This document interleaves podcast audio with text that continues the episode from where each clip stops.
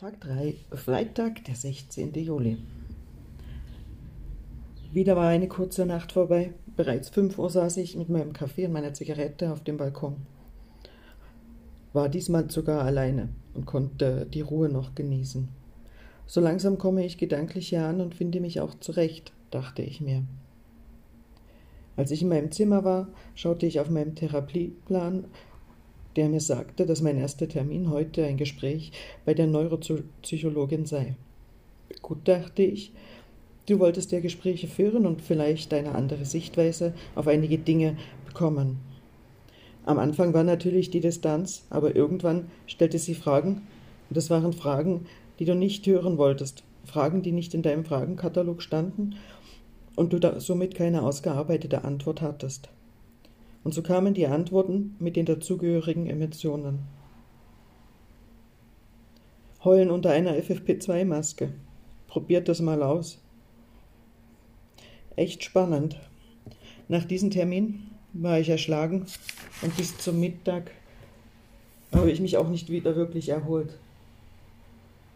Zum Mittagessen war sie da, die neue, noch schweigsamere Dame, und war konzentriert an mir vorbeizuschauen.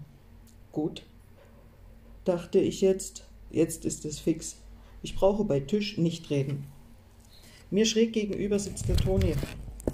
Der Toni im Rollstuhl. Er hat immer seine braune Lederweste im Trucker-Style an. Schuhgröße 47 übrigens, wichtiges Detail. Er ist echt ein Unikat. Alle hier kennen ihn und grüßen ihn mit Namen. Er spricht so undeutlich, ich verstehe ihn die meiste Zeit nicht und bei einer Zigarette wollte er mir was sagen. Ich schaute ihn an und sagte, Toni, die meiste Zeit verstehe ich dich wirklich nicht.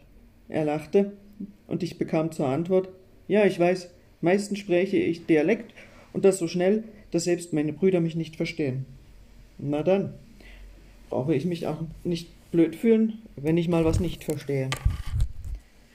Ja, und gegenüber dem Toni sitzt eine liebe ältere Dame im Rollstuhl mit zitternden Händen, und aus diesem Grund gibt es die Getränke und die Suppe mit Strohhalm oder hier Röhrli genannt. Wenn die Tasse leer ist, äh, dann auch ziemlich laut zu hören. Dieser Speisesaal ist recht groß mit seinen Säulen drin und einige Säulen sind mit Schränken verbunden, aber nur circa einen Meter hoch. Also nach oben ist nichts, was den Saal etwas die Geräusche dämpfen könnte was auch die reduzierte Anzahl der Tische noch verstärkte. Also Bahnhofshalle. So ungefähr müsst ihr euch das vorstellen. Am besten ist es, wenn ein Telefon klingelt, die Angerufene auch das Telefonat annimmt und beginnt zu sprechen. Normalerweise, wer andere telefonieren hört, hört man immer nur die eine Seite und den Rest kann man sich denken, aber nicht bei diesem Gespräch wo die Dame hatte das Telefon auch direkt am Ohr, also nicht über Lautsprecher. Sie saß übrigens drei Tische vor und vier Tische nach links von mir. Und bitte an die Abstandsregel der Tische denken. Und trotzdem habe ich jedes Wort von beiden Seiten gehört. Und nein, es war nicht nur so das übliche, du, ich bin beim Essen, ich rufe dich äh, in ein paar Minuten zurück. Das wäre ja noch okay gewesen aber wir haben uns den Bericht der letzten Tage anhören dürfen. Ich habe euch doch übrigens noch äh, von der Rothaarigen erzählt. Sie heißt Marion. Wirklich eine ganz eine Liebe, aber mit ihren Eigenheiten. Und sie ist den zweiten Tag hier und alle kennen schon ihren Lebenslauf. Wir waren am Nachmittag zusammen mit dem Toni in der Stadt, etwas einkaufen, Eis essen. Psst, nicht verpetzen, dass wir Eis essen waren. Ich hatte ihr von meiner Geschichte, mein Abenteuer Ägypten erzählt und so haben wir ausgemacht, dass ich ihr am Abend daraus vorlese. Sie war ja auch diejenige, welche das leidige Thema von uns Frauen, wenn wir woanders sind, äh, mit unserer Verdauung auf den Tisch gebracht haben.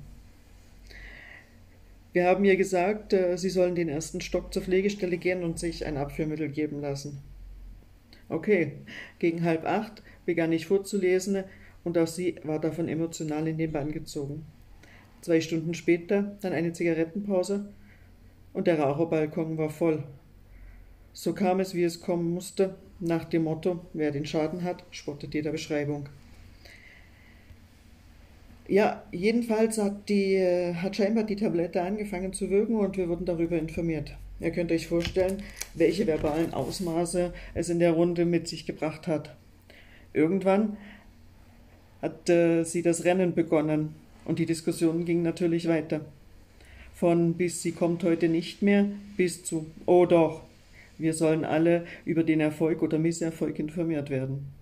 So entschieden wir uns zu warten und äh, keine zwei Zigarettenlängen später war sie auch wieder da. Die Tür ging auf und wir waren gespannt, was kommt.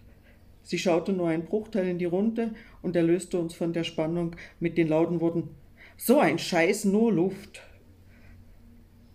Das Gelächter und die blöden Bemerkungen waren somit vorprogrammiert.